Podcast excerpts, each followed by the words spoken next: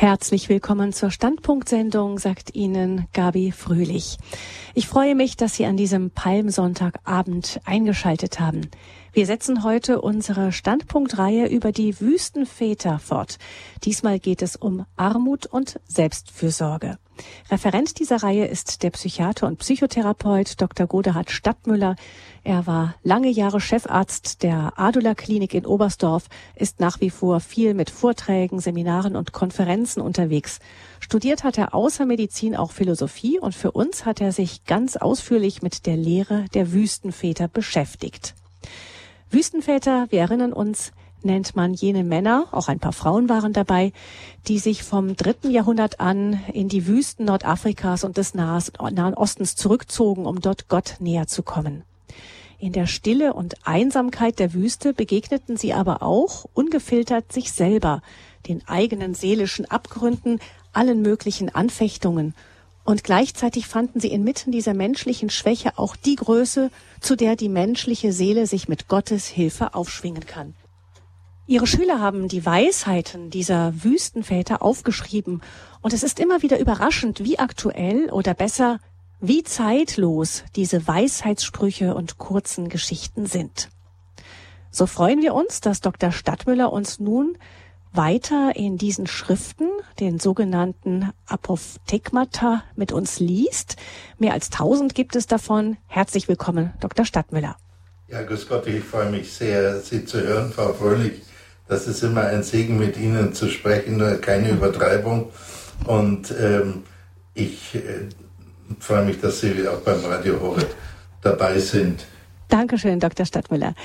Ähm, Dr. Stadtmüller ist bei uns im Studio in München zu Gast. Er heißt in einem Seminar dort eingespannt derzeit. Vielen herzlichen Dank, Dr. Stadtmüller, dass Sie sich dennoch die Zeit nehmen für uns. Die Wüstenväter sind beliebt bei an spirituellen Themen interessierten Christen. Die lesen die Wüstenväter gerne. Aber lohnt es sich auch als Psychologe, die Weisheiten der Wüstenväter anzuschauen, Dr. Stadtmüller? Ich glaube ja. Und zwar äh, der Text, den wir schriftlich haben, ist ein durch die Mühlen der Zeit gereinigter Text wie wenige andere. Und zwar deshalb, weil der Text nicht sofort mitgeschrieben wurde, jedenfalls wissen wir das nicht so.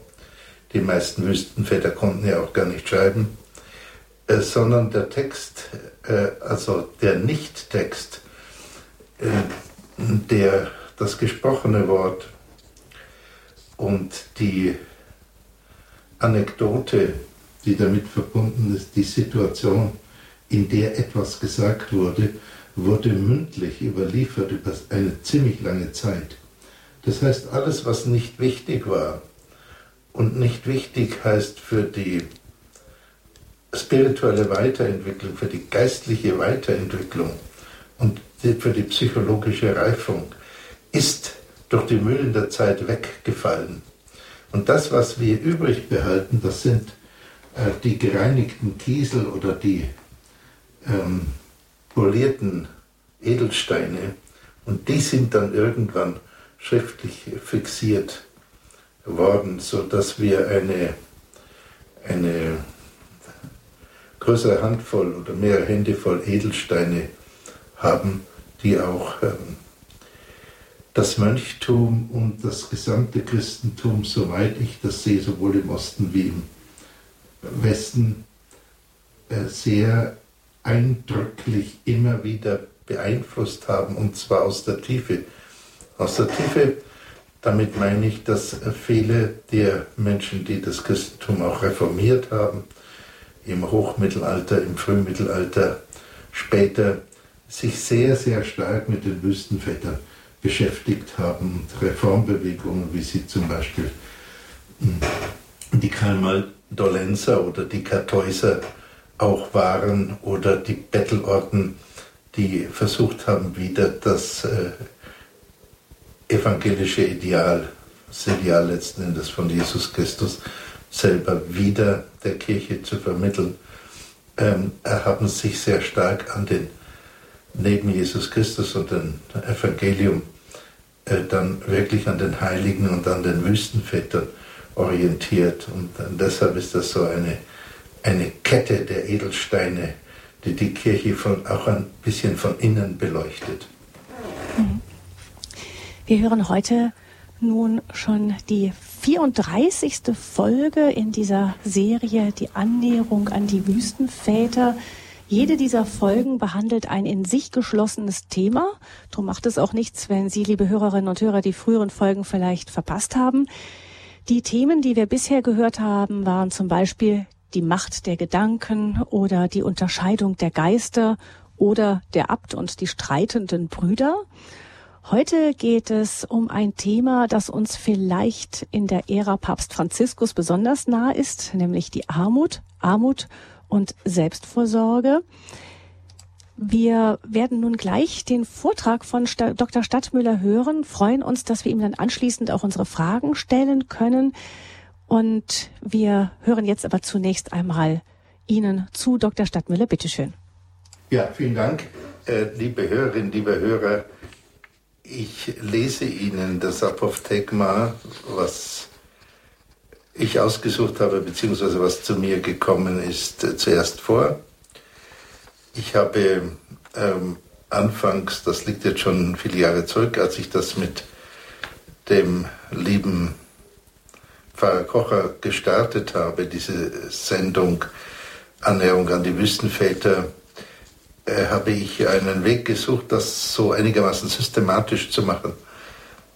Und habe dann festgestellt, das ist, man kann eine Systematik hineinlegen, das ist mehrfach versucht worden, aber ursprünglich ist das keine Systematik in den Apophthegmata, in den, meistens wird übersetzt mit Aussprüchen, aber es ist vielleicht besser zu sagen, die Anekdoten aus dem Leben und dem Denken und dem Empfinden der Wüstenväter.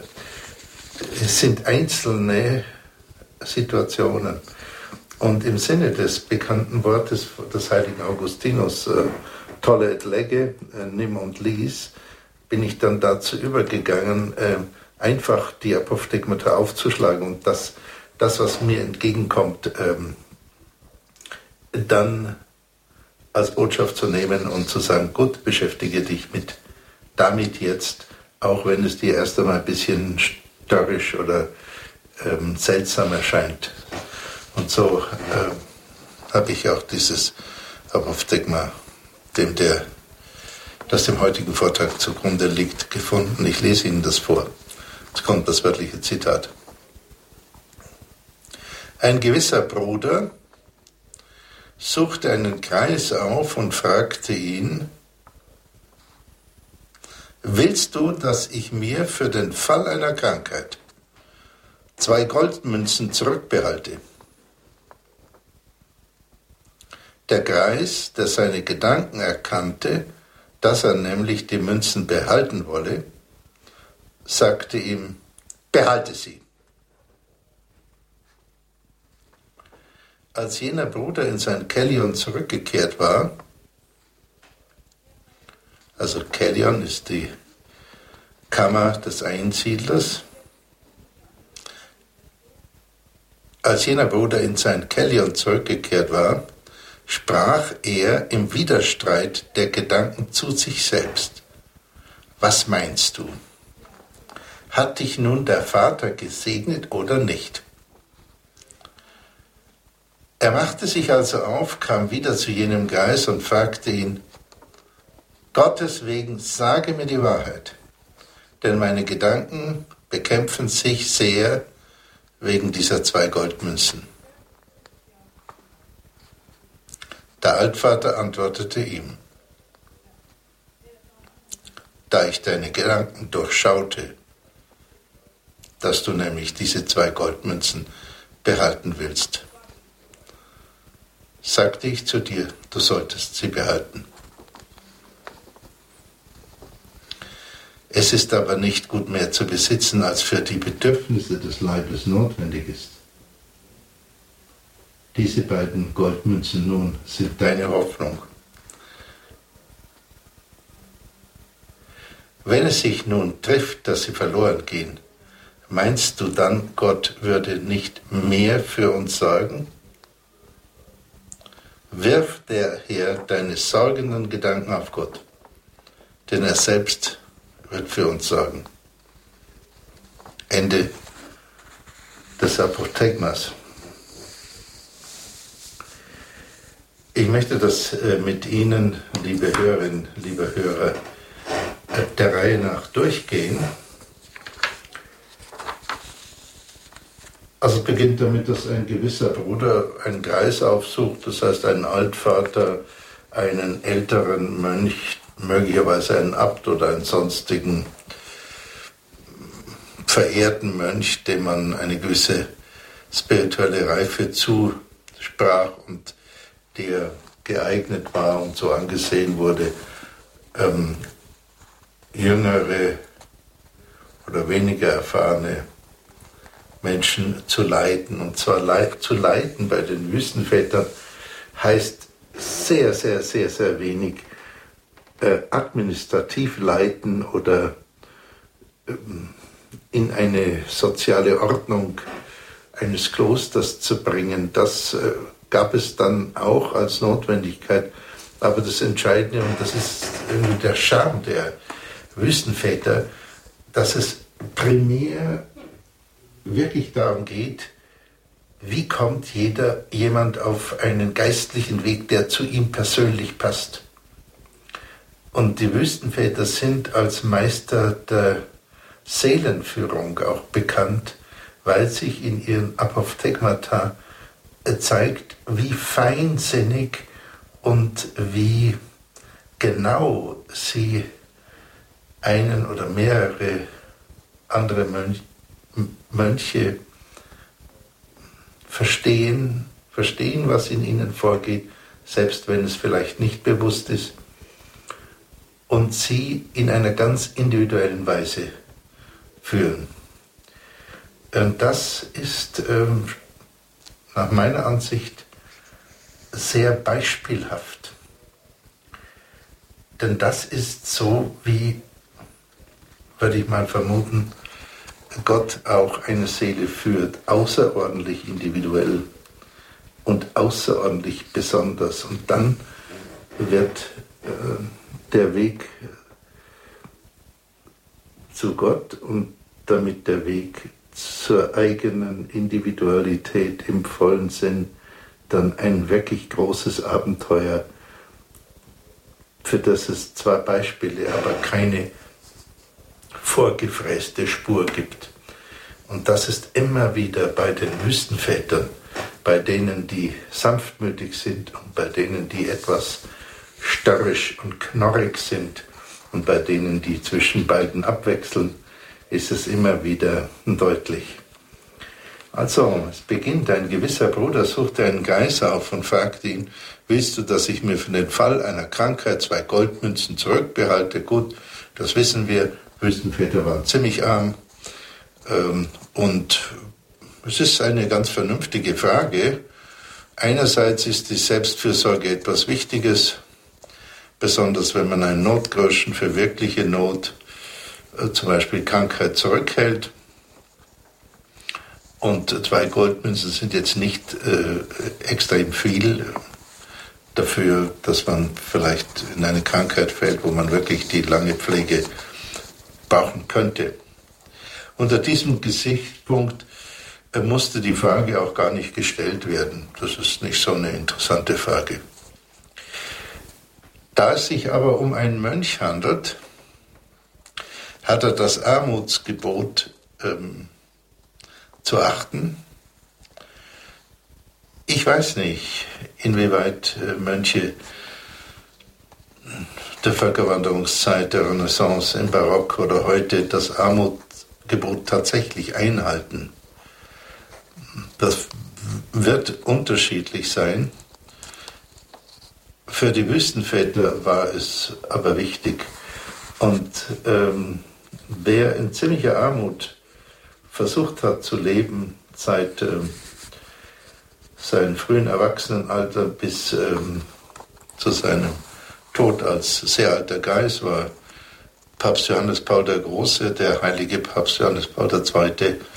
Und äh, wenn Sie das äh, finden, sein Testament, das ist äh, sehr erschütternd und er schreibt, er hat keinen persönlichen Besitz. Natürlich, er hat einen goldenen Füller, äh, der ihm irgendwie aus der Tradition zukam und er hat, konnte die schönsten Zimmer mit den Malereien von Raphael äh, bewohnen, wenn er es wollte.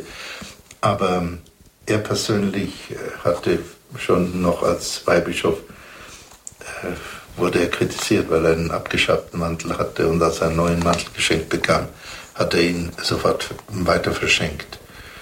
Ähm,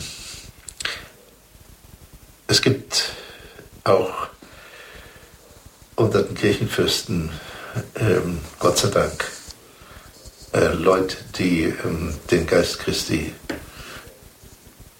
äh, nicht nur verwalten und dogmatisch äh, hochhalten, sondern von innen erfüllen. Und das ist sehr, sehr, sehr tröstlich.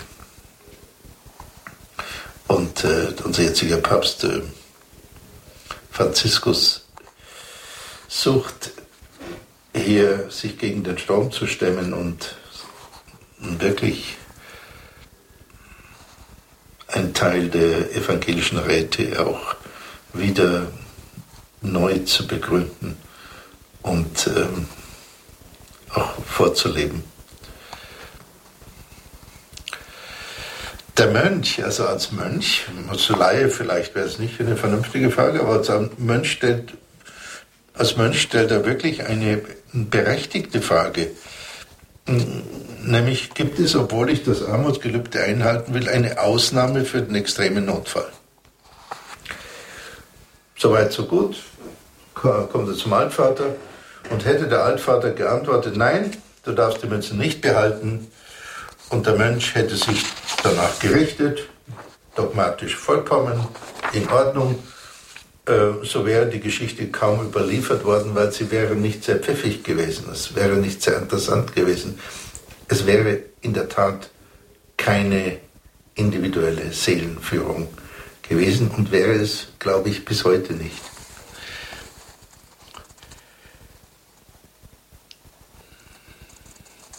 Die Apophthegma, und dieses auch, äh, zeigt eine originelle und individuelle Lösung auf dem Weg zu einer geistlichen Höherentwicklung und schließlich zur Heiligkeit. Und wenn wir die Viten der Heiligen äh, nicht kursorisch anschauen, sondern mal vielleicht uns vertiefen in die verschlungenen Wege äh, einzelner Heiliger und manche haben ja auch begnadete Selbstbiografien geschrieben, die große Theresa und die kleine Theresa und Heiliger Augustinus und, und so weiter dann äh, sehen wir diese merkwürdigen Fügungen und diese Mischung von Radikalität und plötzlicher Beweglichkeit und, und tiefen Leiden oder auch großer Freude. Und man findet nicht so schnell, glaube ich jedenfalls, so individuell unterschiedliche Menschen wie Heilige. Heilige sind außerordentlich wenig uniform, obwohl sie auch gleiche Züge haben. Und auch in unserem Apophthegma sehen wir eine ganz individuelle Führung. Es heißt nämlich, der Geist, der seine Gedanken erkannte, dass er, der Bruder, nämlich die Münzen behalten wolle, sagte ihm, behalte sie. Es ist, finde ich, interessant. Erstens mal wird gesagt, der Geist erkennt die Gedanken des anderen. der Geist geht in eine echte, enge Beziehung zu dem anderen und weiß, mein Bruder, ich spüre, was wirklich in dir vorgeht. Und ich möchte dir helfen und das tue ich auf eine Weise, die dir wirklich nützt zur Heiligkeit. Und offensichtlich, und das finde ich das Zweite, was in diesem Satz, kurzen Satz, typisch Apothekenmaterial, kurzer Satz, mit viel Inhalt. Äh, das Zweite, was in diesem Satz äh, verblüffend ist, er sagt nämlich das, was dogmatisch nicht richtig ist. Hm? Er sagt, weil er die Gedanken erkannte, dass der andere die Münzen behalten wolle, zu ihm, behalte sie. Also kurz, deine Rede sei ja, ja, nein, nein. Kurze, trockene Antwort auf die elaborierte Frage, soll ich für den Notfall die zwei Goldmünzen behalten, Didel, Didel, sagt der Altväter Vater nur, behalte sie. Ende der Durchsage. Aber wir halten das fest, er sagt etwas, was für die strenge Auslegung der Armut eigentlich der strengen Auslegung der Armut, die die Wüstenväter ja mh, hm, gelobt hatten, äh, falsch ist. Es ist antidogmatisch. Es ist gegen die Regeln. Und er hat aber, der Altvater, wohl vorausgesehen, was in der Folge passiert. Der Bruder geht mit dieser bündigen und glasklaren Antwort, völlig ambivalenzfreien Antwort, äh, geht der Bruder in sein Kellion zurück, in seine Einsiedlerzelle, und er findet aber keine Ruhe, sondern es heißt, da sprach er im Widerstreit der Gedanken zu sich selbst. Also, er kommt in einen inneren Widerstreit. Obwohl der Altvater ihm glasklar gesagt hat, behalte die Goldmünzen. Ende. Dann ist es für den Mönch äh, nicht zu Ende, sondern die Gedanken plagen ihn mit dem Widerstreit, war es doch richtig, ist es doch richtig, ist es doch nicht richtig. Und so, was ist wirklich die Meinung des Altvaters? Er hat zwar das gesagt, aber was ist wirklich die Meinung? Und seine Gedanken, die er hat, werden in dem Apophthegma genannt. So, die Gedanken, die ihm kommen, äh, sind, was meinst du, hat dich nun der Vater gesegnet oder nicht? Und soweit ich das verstehe, ist eine merkwürdige Formulierung, weil man wird denken, dass der Altvater, der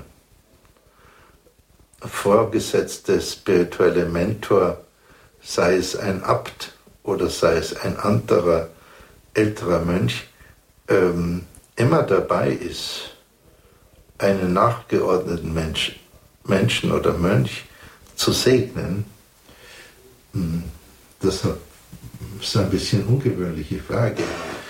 Aber in diesem Zusammenhang dürfte es heißen, dürfte die Frage, was meinst du, hat dich nun der Vater gesegnet oder nicht?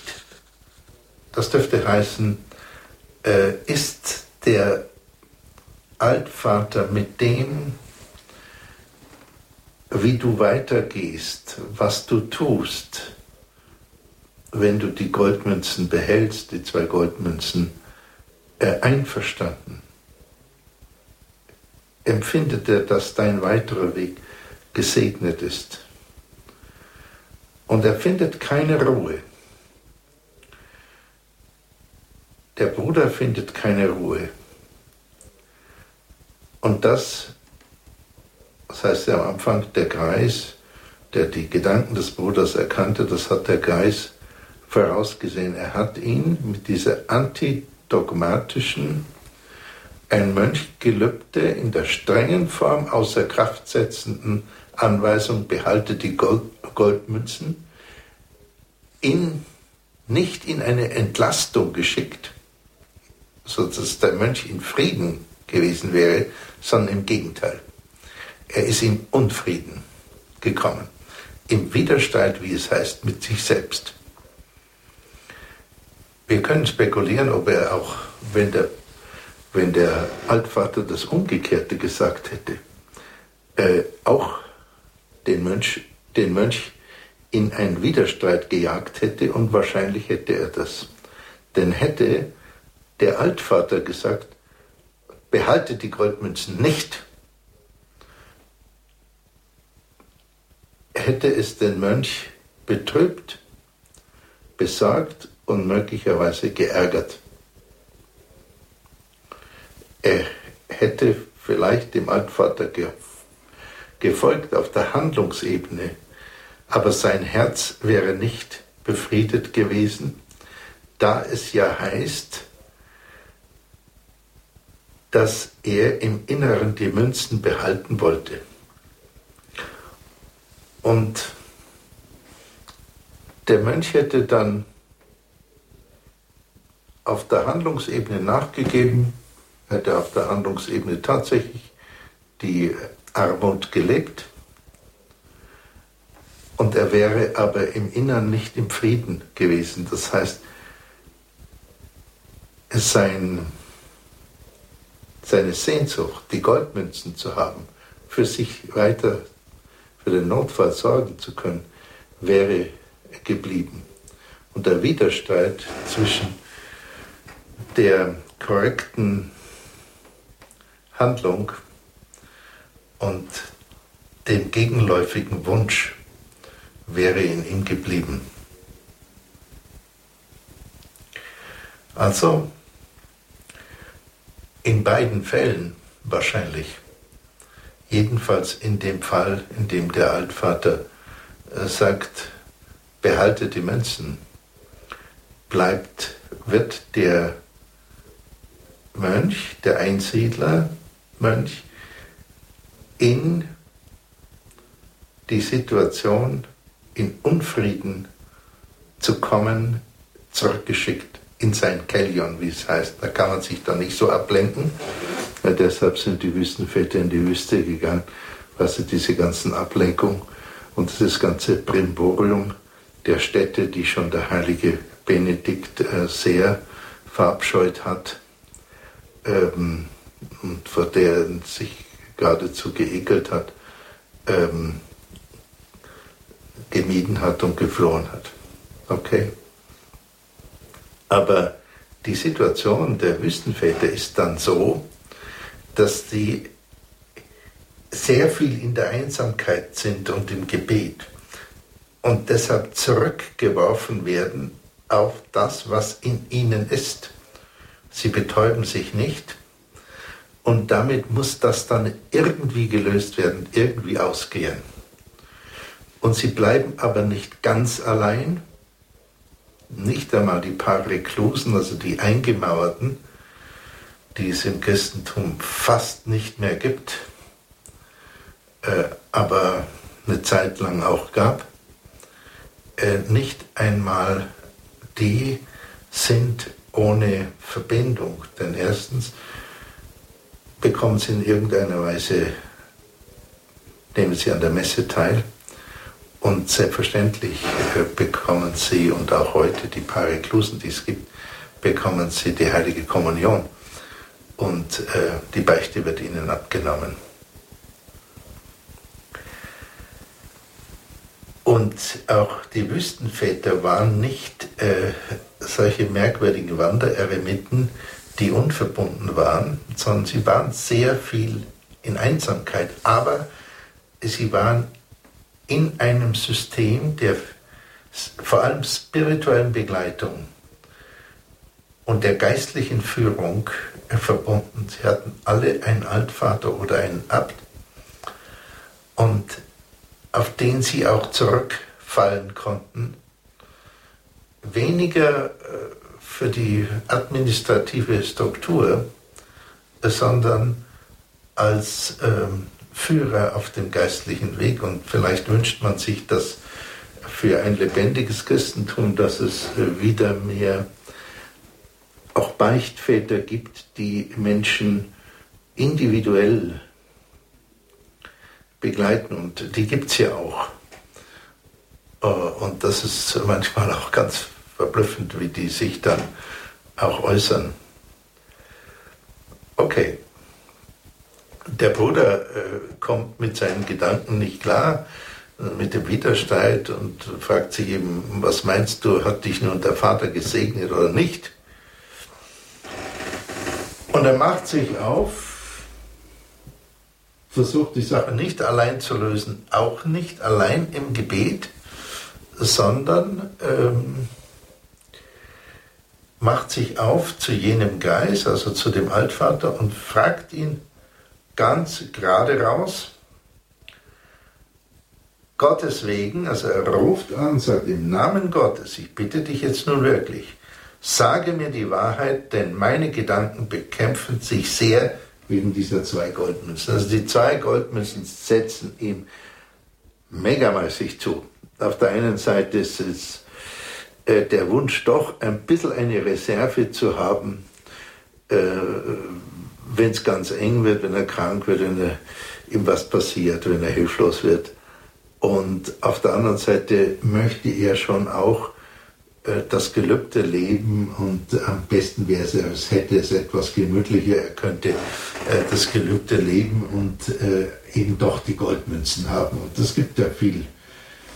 Da schließe ich mich natürlich in keiner Weise aus. Es gibt ja viele von uns, die diese doppelte Buchführung dann eben haben. Ja, es gibt ein italienisches, ziemlich heftiges Sprichwort aus, aus ähm, Sizilien das äh, in heftiger Form diese äh, Doppelung äh, zeigt. Una candela per San Giorgio, una candela serpiente. Eine Kerze zünden wir für den heiligen Georg an und eine Kerze für die Schlange, das heißt für den Teufel. Das heißt, wir, wir, wir sind mit allen irgendwie so, versuchen wir so gut Freund zu machen. Das ist sozusagen die heftige Form. Aber in der auch nicht heftigen Form gibt es, glaube ich, immer wieder Reserven. Oder es gibt fast niemand, der nicht diese Reserven hat, sich doch nicht ganz zu überantworten. Und in dieser Hinsicht ähm, sagt der, äh, der heilige Ignatius, ähm, kein Mensch kann je ermessen, was Gott aus ihm machen würde, wenn er sich ihm ganz überließe. Also die Einsicht dieses großen Seelenführers des umfangreichsten Ordens, den es im Moment gibt. Erstmalig stammt ja der Papst aus dem Jesuitenorden. Der heilige Ignatius hat das ja verboten, dass Jesuiten ähm, Ämter in der Kirche einnehmen, aber die Päpste haben sich da nicht drauf gehalten und haben immer wieder Jesuiten auch zu Bischöfen, Kardinälen gemacht. Und jetzt erstmals hat ein Jesuit tatsächlich das angenommen, die Wahl zum Papst. Hm. Kein Mensch kann je ermessen, was Gott aus ihm machen würde, wenn er sich ihm ganz überließe. Das heißt, die Einsicht des heiligen Ignatius ist das sehr nah an den Wüstenvätern, absolut. Es ist aus dem gleichen Holz. Äh, die Einsicht ist, es gibt praktisch keinen, der sich Gott ganz überlassen würde. Ja, da gibt es die Gottesmutter, für die ist das eben genau ihr Weg gewesen, zu 100 Prozent. Es gibt Jesus Christus und ansonsten selbst die Apostel, selbst der heilige Paulus, der heilige Petrus hatten immer wieder auch so haben das beklagt und beweint und haben erneut dieses Umdenken, das sich umwenden, das Metanoite, wie es im Neuen Testament heißt, denkt um der, die Bitte, die Aufforderung von Jesus Christus. Denk um, ändere dich wirklich an dein Herz. Okay, und das Herz wird dann die Wahrheit, wird euch frei machen, das Herz wird dann leicht. Aber bei unserem Freund, und bin ich mal versucht zu sagen, liebe Hörerinnen und lieber Hörer, bei unserem äh, geschätzten Bruder über viele hundert Jahre hinweg, äh, dem Bruder Mönch, der in sein Kellern zurücktritt, ist es nicht so. Er ist im Widerstreit mit sich. Er hadert mit sich. Der macht sich auf, wie ich gesagt habe, kam wieder zu jenem Geist und fragt ihn, um Gottes wegen, sag mir die Wahrheit, denn meine Gedanken bekämpfen sich sehr wegen dieser zwei Goldmünzen. Wir haben gesehen, was dahinter steckt. Und wir machen hier, das ist mein Vorschlag, ein bisschen Musik. Äh, und ich würde Sie einladen, dass Sie selber darüber nachdenken, wie würden Sie sich verhalten, wenn Sie in der Lage dieses äh, Mönchs wären? Und wie würden Sie sich verhalten, wenn Sie in der Lage des Wüstenvaters wären, der wüsste, was in dem jetzt vorgeht?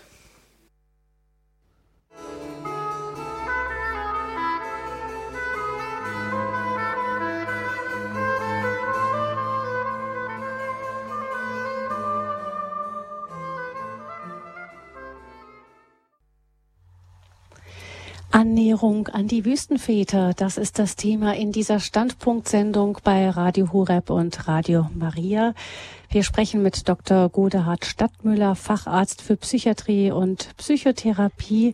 Er hat für uns die Schriften über die Wüstenväter gelesen und eine dieser Geschichten, die dort festgehalten sind aus dem vierten, fünften Jahrhundert, uns äh, vorgestellt. Es geht um einen Bruder, der zwei Goldmünzen zurückhalten will für den Fall der Krankheit und bei einem alten Mönch vorspricht, ihn fragt, ob er die Münzen behalten solle für den Fall der Krankheit und der Greis sagt, behalte sie.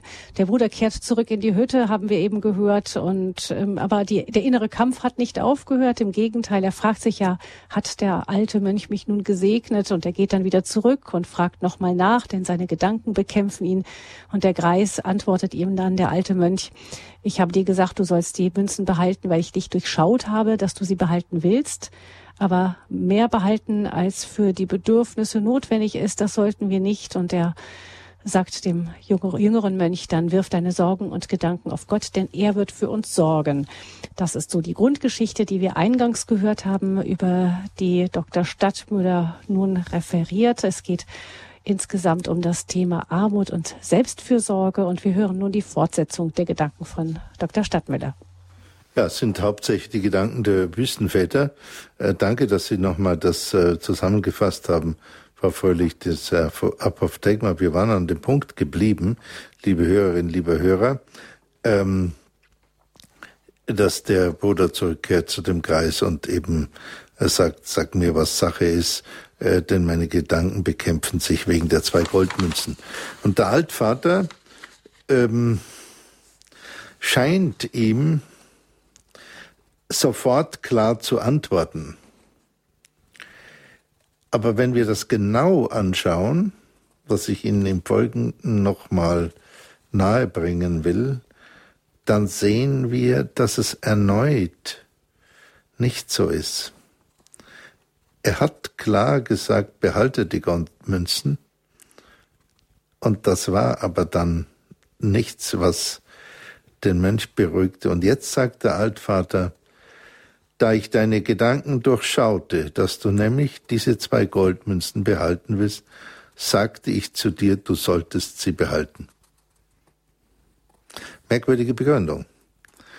Weil äh, wenn das gegen die Regel ist, gegen die Armutsregel, und wenn die Armutsregel dazu da ist, jemanden, der Mönch wird, äh, weiter zur Heiligkeit zu führen, warum erlaubt dann der das betont es nochmal.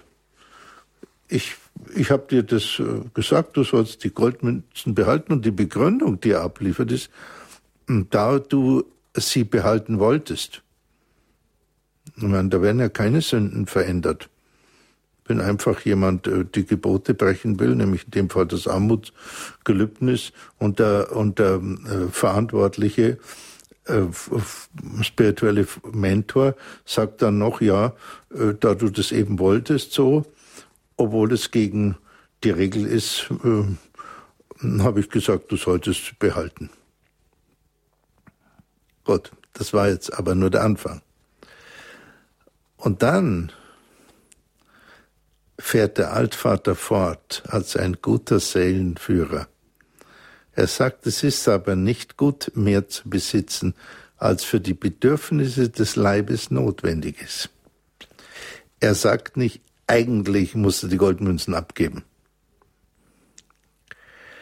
Er sagt, es ist nicht gut, mehr zu besitzen, als für die Bedürfnisse des Leibes notwendig ist. Und das ist relativ. Der ähm, Mönch dachte, dass die zwei Goldmünzen gut sind für die Bedürfnisse des Leibes, wenn er nämlich krank ist. Und dafür wollte er sie zurückbehalten, würde man sagen. Stimmt genau. Er ist ganz genau in Linie mit dem Altvater. Der sagt, es ist aber nicht gut, mehr zu besitzen, als für die Bedürfnisse des Leibes notwendig ist. Und der Mönch kann leicht sagen, ja genau, das ist ja auch notwendig, jetzt nicht im Moment, aber wenn ich krank bin. Und der Altvater, das ist äh, hier ein Punkt, den wir machen können. Er antwortet mit einer relativen Aussage. Er antwortet nicht mit einer absoluten Aussage, du sollst das tun oder du sollst das tun, sondern er sagt, es ist nicht gut, mehr zu besitzen. Und mehr als die Bedürfnisse ist notwendig. Das ist wieder eine Sache, die der Mönch selber zu entscheiden hat. Und jetzt greift er nach ihm. Jetzt hat der Altvater ihn ein bisschen weich geklopft. Er hat ihn ein bisschen köcheln lassen in seiner Hin- und Hergerissenheit. Und jetzt sagte der Altvater dem Mönch, was in ihm, dem Mönch, wirklich vorgeht. Hm? Er hilft ihm, sich selber zu erkennen, indem er beschreibt, was in dem anderen vorgeht und ihm damit hilft, einen neuen Weg, einen, einen Weg, der zu einem neuen seelischen Verständnis und zu einem neuen individuellen geistlichen Weg führt, weil der reine dogmatische Handlungsweg, egal ob er gesagt hat, behaltet die Goldmünzen, was er getan hat, oder ob er gesagt hätte, gib die Goldmünzen ab, hätte den Mönch nicht wirklich weitergeführt. Und jetzt, wo der Mönch offen wird, der weise Wüstenvater hat gewartet, bis er offen wird, bis er ihn beschwört und sagt, im Namen Gottes, sag mir die Wahrheit. Und jetzt sagt er, spricht er über ihn, sagt, diese beiden Goldmünzen nun sind deine Hoffnung. Hm? Er ist nicht so hart wie Jesus, der den Mammon oft abgekanzelt hat im Neuen Testament. Also Mammon kommt richtig schlecht weg im Neuen Testament. Äh, er ist, unser Wüstenvater ist vielleicht, weil er es mit einem anderen Menschen zu tun hat, da etwas weicher. Er sagt, diese beiden Goldmünzen sind nun deine Hoffnung. Wir können ergänzen, sind deine heftige Hoffnung, sozusagen deine Rückfallposition, deine Versicherung. Du möchtest selber äh, für dich genügend sorgen und hast nicht so sehr das Vertrauen, dass schon für dich gesorgt wird. Denn er fährt weiter fort. Wenn es sich nun trifft, dass sie, die Goldmünzen, verloren gehen, meinst du dann, Gott würde nicht mehr für uns sorgen? Ich finde es beeindruckend, dass er eine Frage stellt. Er sagt nicht, äh, siehst du nicht, dass Gott für uns sorgt, das steht ja in der Bibel und äh, Linien auf dem Felde und so weiter, das haben wir ja doch jetzt zigmal durchgebetet und das äh, hören wir jede Woche hier. Ähm, und äh, da musst du dich eben danach richten. Und nein, nein, das macht der Altvater nicht. Er fragt, wie steht es mit dir? Meinst du, wenn die Goldmünzen weg sind, Gott würde nicht mehr für uns sorgen? Und diese Frage kann sich jeder von Ihnen oder jede von Ihnen tatsächlich vorlegen. Wir sind jetzt keine Nonnen oder Mönche, die meisten jedenfalls. Einige weiß ich, dass die auch zuhören, aber die meisten äh, sind Laien. Das ist äh, wunderbar. Auch Radio Horeb, dass das eine große Gemeinschaft ist von ähm, Menschen, die einer religiösen Berufung im engeren Sinn nachgehen oder eben im weiteren Sinn. Wir können uns aber alle die Frage vorlegen, denn Jesus hat zu allen gesprochen, wenn er das Gleichnis von den Lilien auf dem Felde, die äh, schöner sind als Salomo in all seiner Pracht. Ähm, die Frage, meinst du, Gott würde nicht mehr für uns sorgen? Hm? Das uns ist übrigens auch sehr schön. War es eine Formulierung, mit dem der Altvater sagt, weißt du, wir sind eine Gemeinschaft.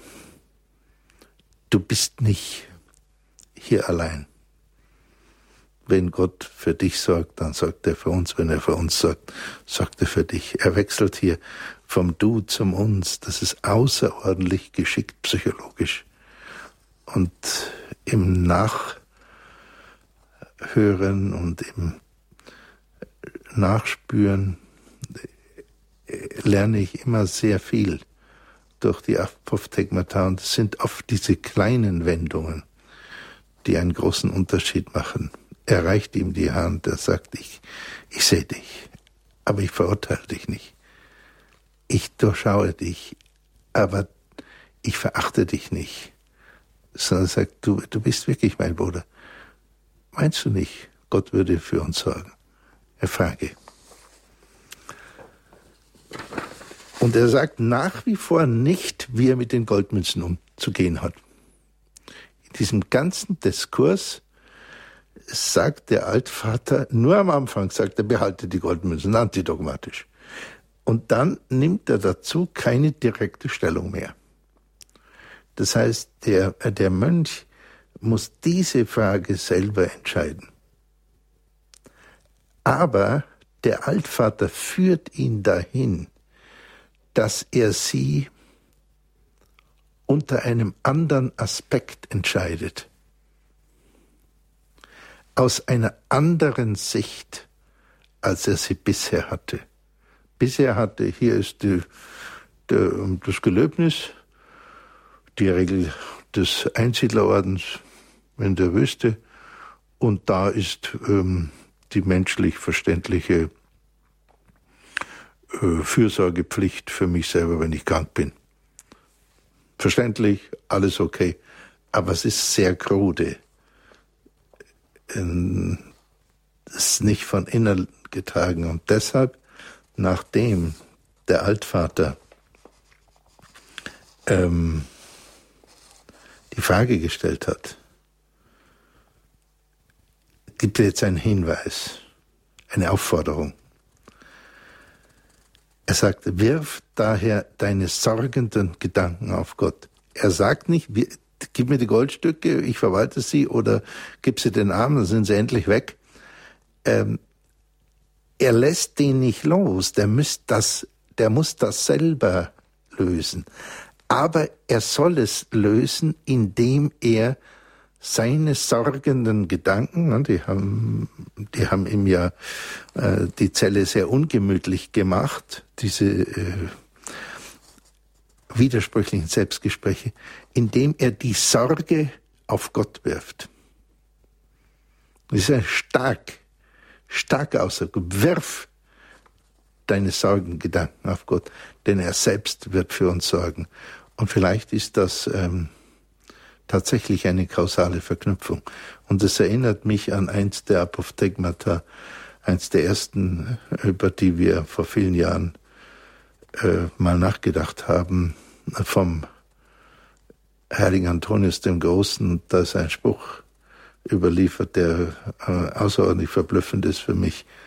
Äh, Antonius sagte, die Größe des Menschen ist, dass er seine Sünde vor Gott emporhalte und mit Versuchung rechne bis zum letzten Moment. Ja, wenn er, äh, Antonius gesagt hätte, die Größe des Menschen, äh, die, äh, Entschuldigung, wenn Antonius gesagt hätte, äh, der Mensch ist so sündig und bis zum letzten Moment muss er aufpassen, ja gut, wäre jetzt nicht so erstaunlich gewesen. Aber er sagt, die Größe des Menschen ist, dass er seine Sünde emporhält. Er sagt nicht, dass er sündenlos ist, sondern dass er seine Sünde emporhält zu Gott. Und unser Wüstenvater sagt in einer etwas weniger kantigen Weise genau das. Werf deine Sorgengedanken auf Gott. Und indirekt sagt er, Gott wird nicht nur für dich sorgen, wenn du keine Goldstücke mehr hast, sondern Gott wird für deine Gedanken, für deine widersprüchlichen Gefühle, für deine Sorgen in Bezug auf deinen spirituellen Weg sorgen. Er, wird dich an diesem Punkt nicht allein lassen. Wenn du deine Sorgen und Gedanken auf Gott wirfst, wird er dich hier führen. Nicht, wenn du wartest, bis du die erledigt hast und dann in Frieden betest. Und das, äh, äh, damit packt er ihn. Damit sagt er, okay, es ist alles gut, so wie es ist. Und ich gebe dir keine Antwort, sondern werf deine Sorgen Gedanken auf Gott und lass dir von ihm die Antwort und die Fürsorge nicht nur bezüglich deiner Krankheit, sondern auch bezüglich deines inneren Weges schenken. Damit machen wir hier eine Zäsur und verabschieden uns dann, das wird Frau Fröhlich in gewohnt charmanter Weise machen, von einem Teil der Hörer. Ich danke Ihnen jetzt erstmal für die Aufmerksamkeit. Ja, danke schön, Dr. Stadtmüller. Und wie unser Referent gerade schon angekündigt hat, wir müssen an dieser Stelle uns verabschieden von den Hörerinnen und Hörern der UKW-Frequenz von Radio Horeb in München. Sie werden jetzt ab 21 Uhr gleich ein anderes Programm auf dieser Frequenz aufgeschaltet bekommen. Sie bekommen aber vorher noch eine Ansage, in der Sie erfahren, wie Sie Radio Horeb auch weiterhin empfangen können, auch unabhängig von UKW und zu welchen Zeiten das Programm von Radio Horeb auf UKW in Großraum München zu hören ist. Für alle anderen Hörerinnen und Hörer geht es jetzt weiter in dieser Standpunktsendung zum Thema Annäherung an die Wüstenväter, Teil 34. Wir werden jetzt bald mit Dr. Stadtmüller auch sprechen können zu dem Thema und ich werde dann die Telefonnummer gleich noch bekannt geben, unter der Sie anrufen können mit Ihren persönlichen Fragen.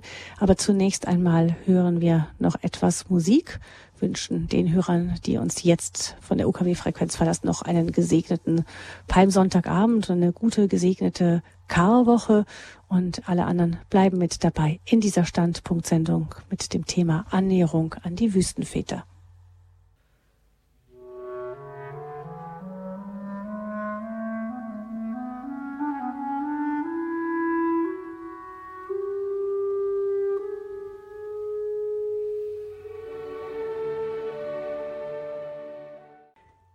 Sie haben eingeschaltet in der Standpunktsendung mit dem Thema Annäherung an die Wüstenväter und unserem Studiogast Dr. Godehard Stadtmüller, Facharzt für Psychiatrie und Psychotherapie.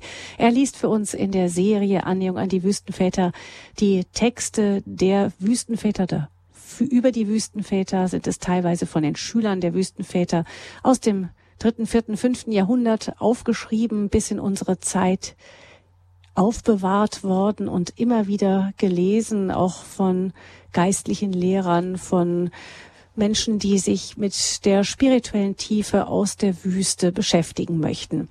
Wir haben heute als Schwerpunktthema Armut und Selbstfürsorge. Dr. Stadtmüller hat uns eine Weisheit der Wüstenväter, eine Geschichte dazu vorgestellt und dann seine Gedanken dazu entwickelt. Wenn Sie jetzt nun mit Dr. Stadtmüller persönlich sprechen möchten und Fragen stellen möchten, dann können Sie das ab jetzt tun unter 089 517 008 008. Das ist die Hörernummer 089 517 008 008, die Nummer zu dieser Sendung. Und Dr. Stadtmüller, wir haben schon gleich eine erste Hörerin ohne Namen in dieser Sendung. Ich grüße Sie. Guten Abend. Guten Abend, Herr Dr. Stadtmüller. Ja, grüß Gott. Ich, ich freue mich sehr, Ihre Stimme zu hören. ich habe mich schon äh, eine Woche lang auf Ihren Vortrag gefreut. Das freut mich. Und ich mache es ganz kurz. Ich, wenn ich der Mönch wäre. okay, ja, gut. Also es äh, beginnt schon super Ihre Frage. Okay. Ich würde, es wäre mir jetzt egal, ob ich die behalte, die Goldmünzen, oder ob ich sie hergebe ich, ich, ich, ich bin jetzt über die Goldmünze hinaus und, und, und äh, würde mich dem Herrn überlassen. Ich werde vielleicht eines machen, eine Münze hergeben und eine Münze behalten. Ja, also. das ist meine. Okay, also das sind jetzt, also wunderbar. Ist ja keine Frage, es ist eine Selbstaussage. Aber ich finde, äh, ich, ich freue mich, äh, weil sie sind in Tune mit dem äh, Altvater. Der Altvater sagt, äh, wirf deine sorgenden ja. den Gedanken auf Gott, denn er selbst wird für uns sorgen. Ja. Ähm, äh, und das sagen sie ja auch. Ich würde mich dem Herrn überlassen. Und dann finde ich ganz witzig, dann werden sie frei. Sie sagen, ja, mir ist egal und vielleicht gebe ich eine Münze weg und eine behalte ich. Ja. ja. Ähm, und äh, der Altvater sagt nicht, es ist egal, was du mit den Münzen tust.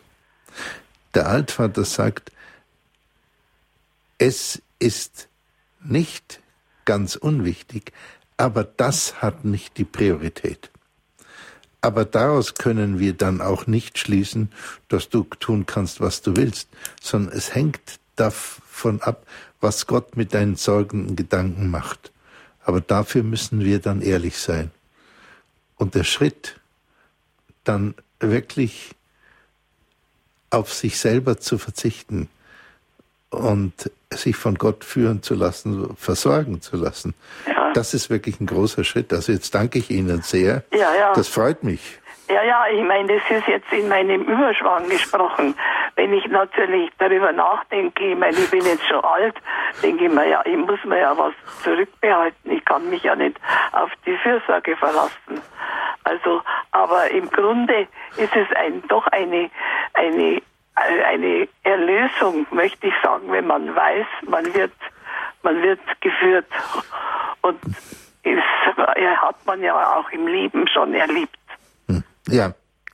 Äh, es ändert sich äh, alles, weil alles bekommt eine andere Färbung. Ja. Mhm. Auf jeden Fall freue ich mich wieder zu hören bei Radio Hörep. Hoffentlich etwas öfter. Ja, gut.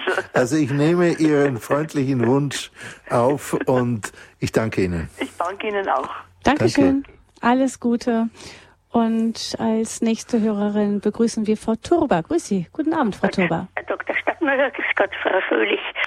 Also ich würde, wenn ich der Mönch wäre, nicht zum Altvater gehen, sondern die Münzen nicht brauchen. Ich nochmal, äh, jetzt, sagen Sie es nochmal. Sagen Sie es nochmal. Sagen Sie es nochmal.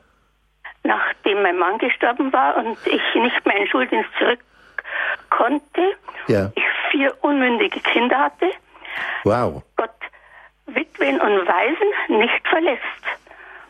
Ja. Und das war auch dann so. Oh, wow. Also trotzdem nicht verhungert. Ja, aber ich bewundere Sie. Ich hatte eine Tante, die ähm, hat äh, ihren Mann verloren während des Krieges und da drei ganz kleine Kinder aufgezogen äh, mit Näharbeiten. Und äh, die war so beliebt in ihrem Ort, weil sie für jeden ein offenes Ohr hatte. Und ich war selbst, wir waren dann auch noch da. Ja? Also zu allem Überfluss waren wir dann auch noch da. Ähm, äh, in Sommerferien, das, das hat sie auch noch lässig mitgemacht. Und ich weiß, wenn irgendjemand kam, die war immer fleißig, die saß immer an der Nähmaschine im Souterrain. Und dann hat die einfach an der Maschine aufgehört zu nähen und hat sich mit diesen Menschen so viel unterhalten, wie der brauchte, um Trost zu bekommen, um Hilfe zu bekommen, und hat er einfach weitergearbeitet.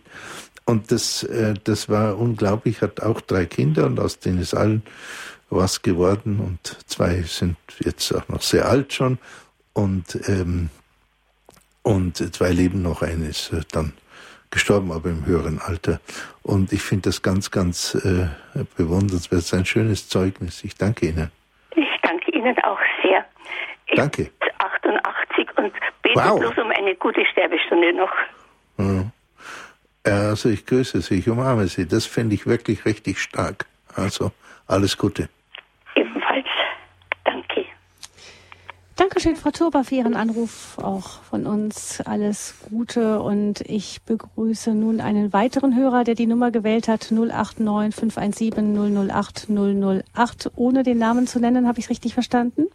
Ja, das Grüß haben Sie, Sie. guten. Ja, guten Tag, Herr Doktor. Ich habe immer zur Passionszeit, Ja. besonders an Karfreitag, das Problem, es geht ja auch um das Thema Selbstfürsorge, Ja. äh, habe ich das Problem, ich habe das auch schon gebeichtet und das wurde mir auch vergeben.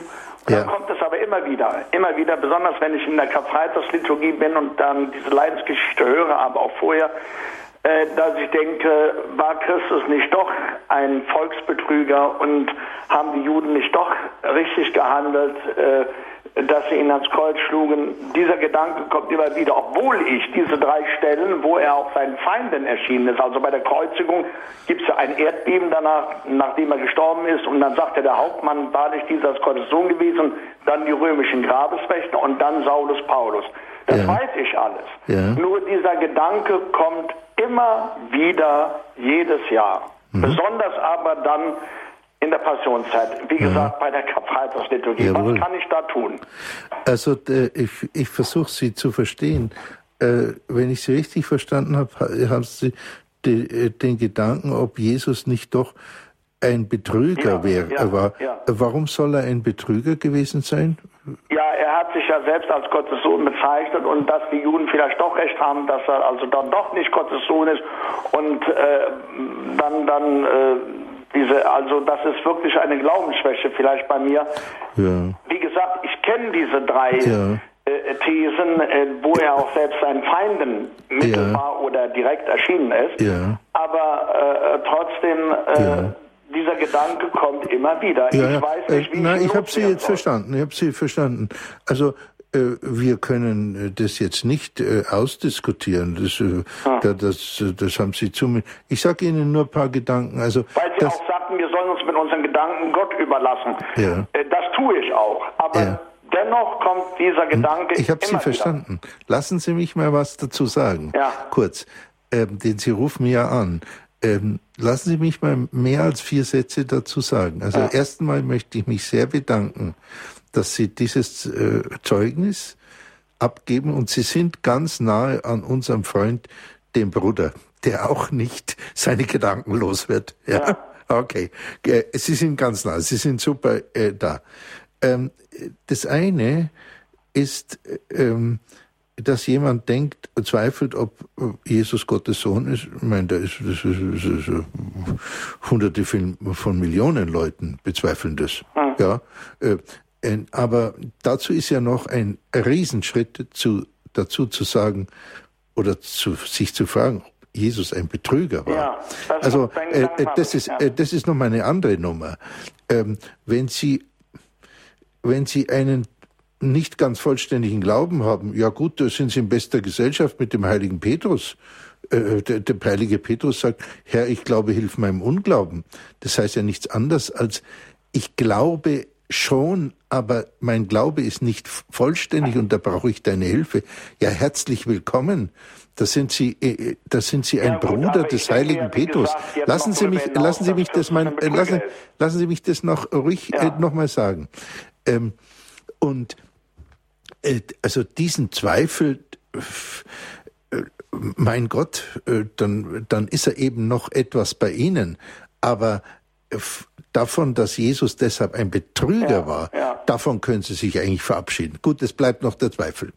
Und dazu sage ich mal was Ja, Ihnen. nein, aber wie mache ich das? Weil dieser Ja, Augenblick, immer dabei. wieder kommt. Ja, ja, ja, ja. Also Sie, Sie behalten den Zweifel 1. Mai, der wird Ihnen dann schon mal genommen. Und äh, aber verabschieden sich von diesem ähm, von diesem Herabsetzen, Jesus sei ein Betrüger. Also ähm, das, äh, da können Sie sich verabschieden. Na gut. Äh, es bleibt aber der Zweifel. Jetzt wollte ich noch mal was sagen, dass Ja, das und wenn ich diese Verabschiedung Verabschiedung aber nicht schaffe, was dann? Ja, ja, ja, ja. Lassen Sie mich doch mal vier Sätze dazu sagen. Ja. Ich höre Ihnen ja auch zu. Entschuldigung. Äh, ja, macht nichts. Ich, ich verstehe Ihre Not. Ich sage Ihnen mal was ganz Persönliches. Ich habe mal in Rom gebeichtet, es geht sehr gut im Vatikan, da, äh, da ist es, das, das rechte Querschiff ist immer reserviert. Äh, Da steht dann so ein freundlicher Vatikanbeamter und der, der sagt dann, wollen Sie, äh, wollen Sie beichten? Äh, Konfessione. Wenn man sagt, ja, gut, dann habe ich gedacht, ich sollte mal beichten, das wäre nicht schlecht. Und das sind verschiedene Beichtstühle und, und äh, mit verschiedenen ähm, Patres, die in verschiedensten Sprachen, also äh, und gut. Und da habe ich auch, ich erzähle jetzt nicht inhaltlich was, aber da habe ich so eine, so was ähnliches, jetzt nicht inhaltlich, aber ich habe gesagt, es gibt etwas, das bereue ich sehr und ich habe es schon gebeichtet. Und, aber es, äh, es kommt mir ab und zu hoch und ich möchte es einfach nochmal sagen. Äh, dann hat dieser Pater ist total reingegrätscht. Der hat mich sofort unterbrochen und hat ganz scharf, das war ein ganz netter Mann, aber er hat ganz scharf gesagt, haben Sie es gebeichtet? Dann habe ich gesagt, ja. Dann sagt er, dann ist es vergessen. Ich will es nicht hören, Gott hat es auch vergessen. Dann habe ich gedacht, na, das ist aber mal kantig. Der sagt, äh, der, der weiß, was Gott vergisst und was Gott behält. Also das, das fand ich wirklich heftig. Aber es hat psychologisch ein was Gutes gehabt, dass er sagt, Junge, du hast ja noch den Restzweifel, so habe ich es verstanden, äh, äh, ob dir wirklich verziehen wird. Jetzt hör auf, es ist dir verziehen und glaub daran. Und ähm, sie sind nicht für alle Gedanken verantwortlich. Ähm, äh, wenn ein böser Gedanke kommt, lesen Sie es nach, der heilige Augustinus, unglaublich intelligent, unglaublich psychologisch, feinfühlig, spricht darüber. Ähm, das ist zwar nicht gut, aber das ist keine Sünde. Aber wenn Sie den Gedanken nähren in sich, Ah, das ist ungünstig. Und gehen Sie mit dem Wüstenvater, 100 Prozent. Und es, machen Sie doch das. Werfen Sie die sorgenden das habe Gedanken ich auf Gott. auch gemacht vor der Schmerzensmannfigur in der Kirche hier in Köln. Das habe ich gemacht. Ja, werfen Sie sie nochmal. Der wird Sie führen. Ja. Äh, bereuen Sie es nicht nur, sondern werfen Sie es ihm hin, wie der heilige Augustinus, Ja. äh, äh, äh, Entschuldigung, wie der heilige äh, äh, Antonius Ja. sagt, ich halte die Sünde vor Gott empor. Ja. Also sichtbar, ich, ich flehe ihn an, ich schreie ihn an.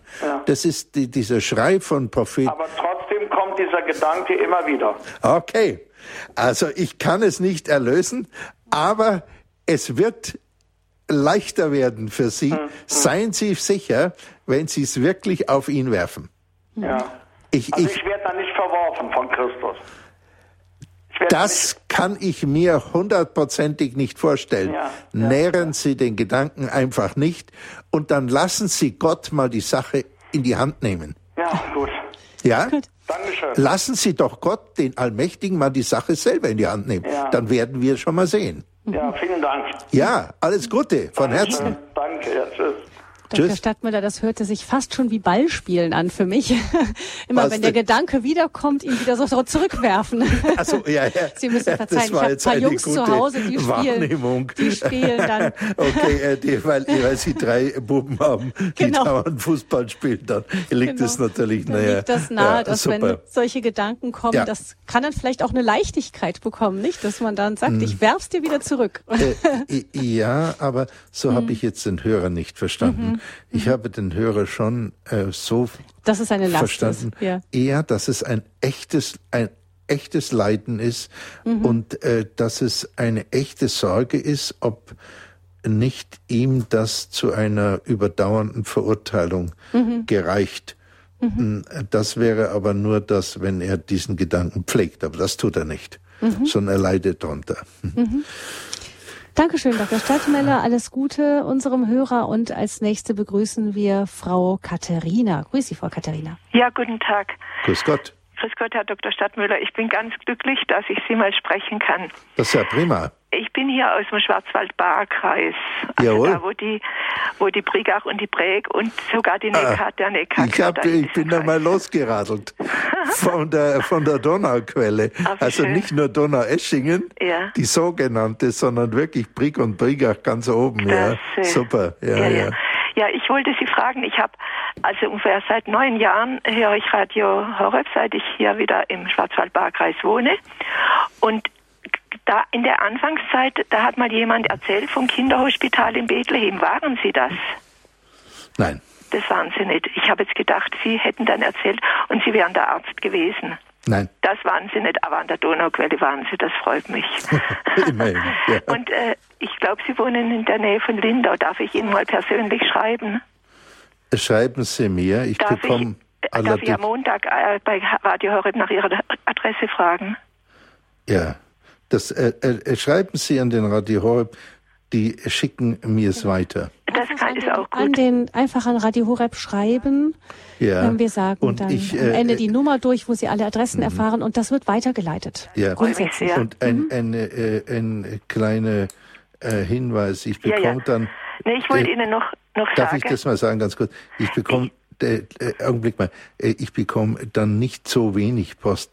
Seien Sie dann also nicht zu traurig, wenn Sie nicht gleich eine Antwort bekommen. Das, das verstehe ich. Nee, ich möchte noch dazu sagen, Ja. also der, der, ähm, der Wüstenvater, der Antonius, der, ja, der, der eigentliche Wüstenvater, der ist mir schon lange ein Begriff. Ja. Ich, äh, ich habe in Afrika gelebt und habe auch Oh. dort ich habe also im, im Kongo lange gearbeitet, aber zuvor war ich mal in der Elfenbeinküste. Ja. Und da hatte ich auch mit Moslems zu tun, habe mich dann auch äh, sehr mit, beschäftigt mit mit ähm, ja mit der Geschichte der Wüstenväter halt. Und ich habe ein, Seminar auch mit, mitgemacht in Beuron und ich kenne den Bruder Kafanke und so. Mhm. Und äh, da wollte ich Ihnen eigentlich noch was, da habe ich Fragen an Sie noch. Ja, gut. Okay. Da bin ich gespannt. Ja. Ähm, also äh, toll, dass Sie da eine Zeit in Afrika verbracht haben. Fantastisch. Das weitet natürlich. Ja, ja. Super. Okay. Dankeschön. Ich danke Ihnen herzlich. Ja, ich danke Ihnen. Ja, Wiedersehen. Alles Auf Wiedersehen. Gute. Alles Gute Ihnen. 089 517 008 008. Das ist die Nummer zu dieser Sendung, unter der Sie auch mit Dr. Stadtmüller sprechen können. Es geht um Annäherung an die Wüstenväter in dieser Sendung 089 517 008 008, die Nummer. Dr. Stadtmüller, ähm, ich wollte nochmal auf das Thema, das eigentliche Thema, Oberthema zu dieser speziellen Sendung kommen. Und zwar ging es ja um Armut, Selbstfürsorge. Wir haben da gehört von diesem Mönch, der aufgefordert wird, seine ganzen Sorgen auf Gott zu werfen. Und Sie sagten schon, nun sind wir nicht alle Mönche und Nonnen, sondern die meisten von uns Hörern sind Laien, die auch im Beruf stehen, Familie haben und so. Und wo es dann schon immer wieder die Frage ist, wie sehr ähm, soll, sind wir dafür verantwortlich, dass wir unsere Alterssicherung, das ist oder Krankenversicherung oder ähnliches auch selber in die Hand nehmen? Wie sehr ist es so, wo, ab wo werfen wir unser Vertrauen dann auf Gott? Mir fiel noch der Gedanke des heiligen Ignatius ein, der gesagt hat, handle, als hänge alles von deinem Tun ab und hernach bete, als hänge alles von deinem Beten und Gottes Wirken ab. Also da gibt es ja doch dieses Spannungsverhältnis, in Ja. dem wir stehen. Ähm, Ja, völlig richtig. Äh, Das ist ja letzten Endes äh, die, Sache vom Zinsgroschen. Also äh, Jesus äh, wird da ja auf die Probe gestellt und er sagt, äh, zeig mir die Münze. Und was ist auf der Münze? Was sie- siehst du da? Ja, das ist der Cäsar. Und ähm, äh, dann sagt Jesus bekanntlich, äh, gib dem Kaiser, was des Kaisers ist und Gott, was Gottes ist. Äh, und äh, das, glaube ich, ist verbindlich. Ja. Und damit können alle ähm, Laien, glaube ich, auch ganz gut leben. Wobei man muss das dann im Einzelnen ähm, für sich anschauen. Und Jesus hat ja äh, keine Doppelmoral gepredigt, aber er hat schon etwas Zweistufiges gesagt. In de, und zwar in dem Gleichnis, da wird es ganz, ganz deutlich. In dem Gleichnis von dem reichen Jüngling macht er selbst eine Unterscheidung. Der Jüngling sagt, was soll ich tun? Und Jesus sagt, halte die Gebote und so weiter und so weiter und so weiter und so weiter. Ende. Und erst als der Jüngling nachlegt und sagte, das habe ich alles schon getan, was kann ich darüber hinaus tun? Jesus sagt nicht, du sollst darüber hinausgehen, aber als der sagt, ich habe das schon alles getan, also sich quasi schon ziemlich perfekt darstellt, und was kann ich noch tun? Dann sagt Jesus nicht, du sollst noch Folgendes tun, sondern er sagt ein Konditionalsatz. Wenn du aber vollkommen sein willst, dann verlasse Vater und Mutter und so weiter und so weiter und folge mir nach quasi in die Hauslosigkeit und die vollkommene Besitzlosigkeit. Also da gibt es ganz klar zwei Etappen, ja.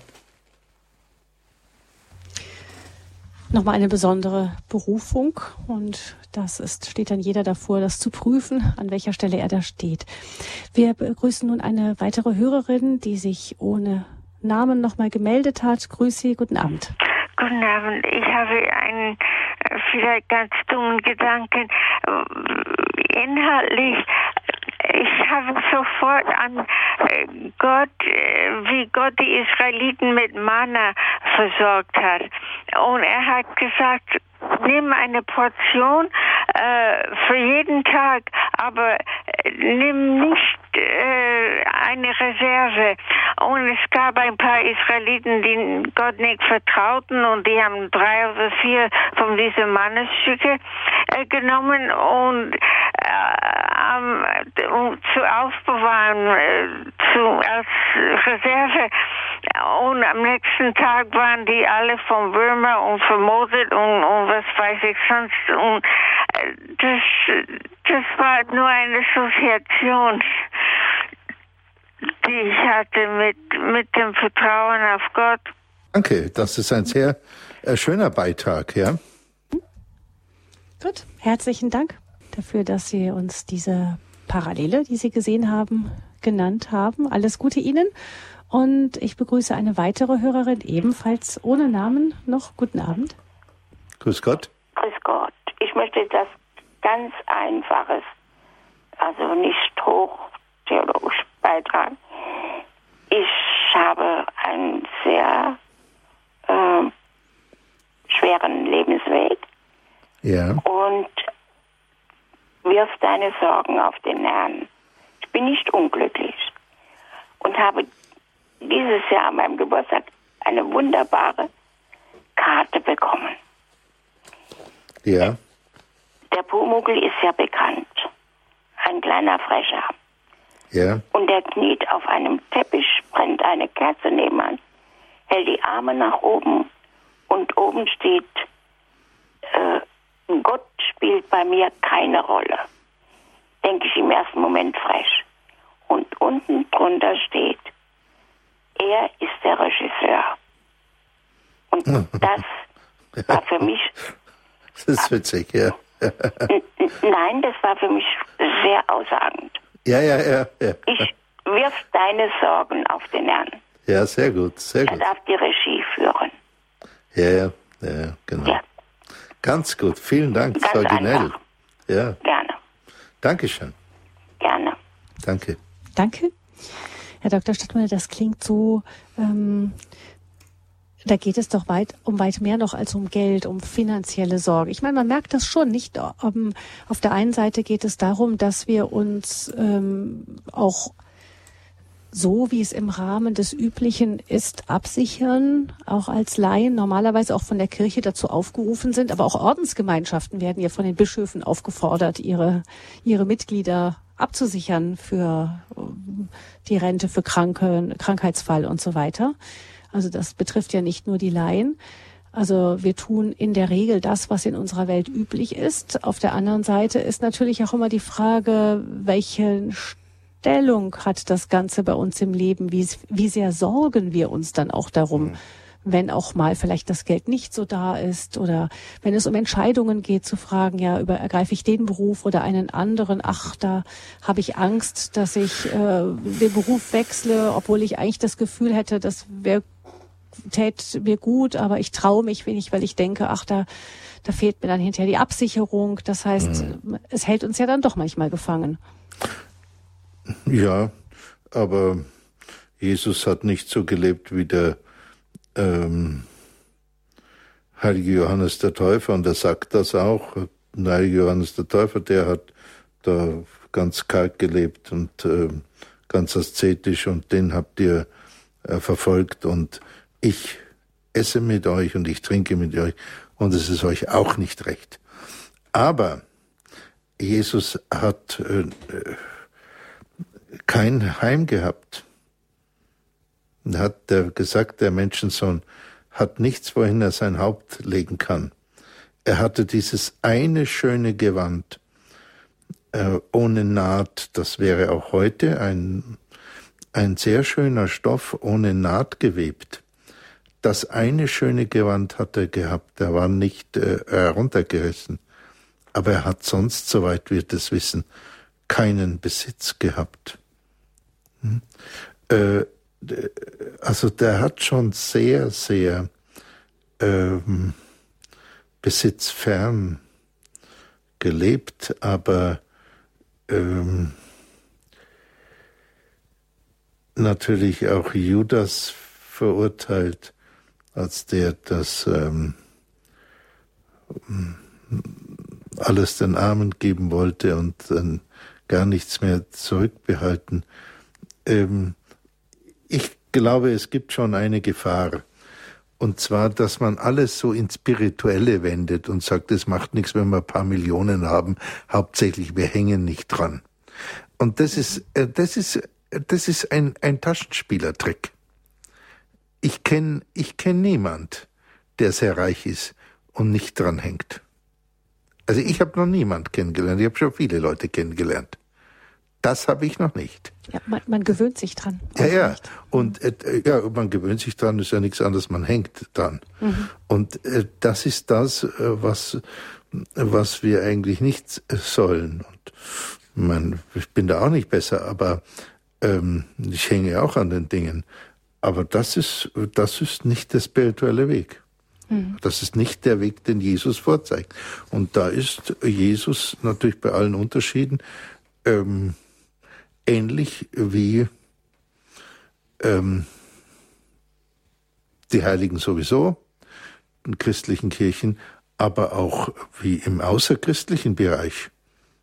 Das, das, das gibt es im Buddhismus, das gibt es in, in den Hinduismus unbedingt die Aufforderung, sich äh, nicht an den Besitz zu hängen. Mhm. Hm? Und, und es ist ganz leicht, es ist immer ganz leicht, ich kenne viele solche Sprüche, ja, ich hänge ja nicht dran und so, aber äh, mit unglaublich vielen Sachen umgeben und wenn eine Sache mal verloren geht, sofort in Panik kommen, das, das, äh, das ist nicht nicht dranhängen. Ja, das entlarvt dann oft auch, das dass doch mehr total. dranhängen, genau. Und das, das ist ein Taschenspielertrick. Hm. Dann ist mir lieber so ein, ein, ein Wüstenvater, der mit sich hadert, ja.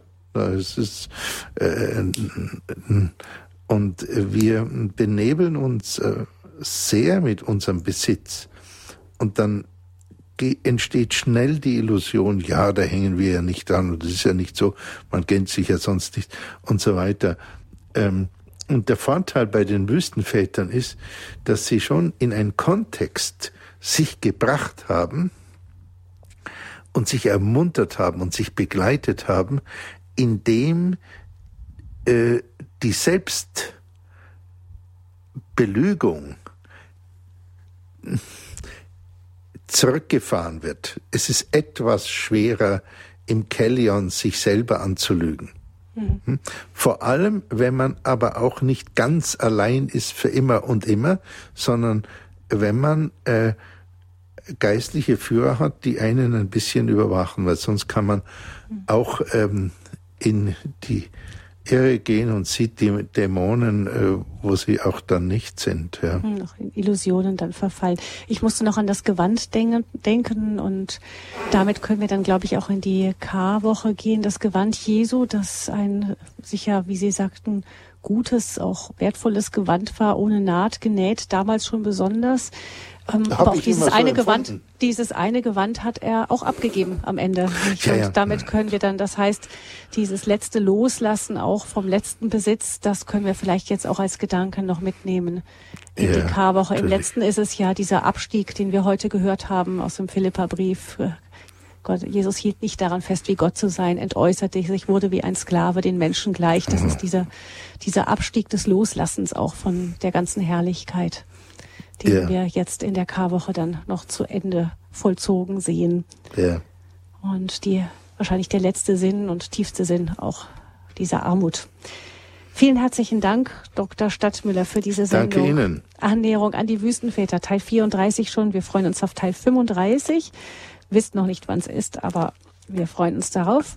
Vielen herzlichen Dank. Ich äh, grüße noch die Hörerinnen und Hörer und wünsche Ihnen auch eine gute Zeit und eine, eine gute ähm, Karwoche und dem Hörer, der sich hier nochmal eingeschaltet hat, äh, wünsche ich Ihnen ihm einen, einen angenehmen und sinnvollen Karfreitag, mhm. ja, wo er ein bisschen den warmen Hauch der Güte auch spürt. Wie versprochen, am Ende noch die Nummer von unserem Hörerservice 08328 921 110. Noch einmal 08328 921 110. Ich verabschiede mich auch von Ihnen, liebe Hörerinnen und Hörer. Alles Gute wünscht Ihnen Ihre Gabi Fröhlich.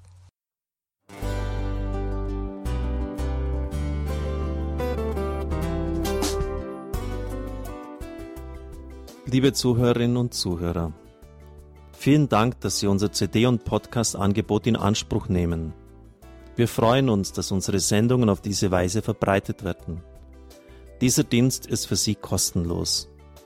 Für uns ist er allerdings mit einem nicht unerheblichen finanziellen Aufwand verbunden. Deshalb sind wir für jede Spende dankbar. Alle Bankverbindungen unserer Spendenkontos können Sie über unsere Homepage horeb.org unter dem Menüpunkt Spenden einsehen. Dort besteht auch die Möglichkeit, online zu spenden. Natürlich nach den neuesten Sicherheitsstandards. Sie können diese Informationen auch bei unserem Hörerservice unter der Telefonnummer 08328 921 110 erfragen. Ich wiederhole die Rufnummer 08328 921 110. Vergelt's Gott für Ihre Unterstützung. Ihr Pfarrer Kocher.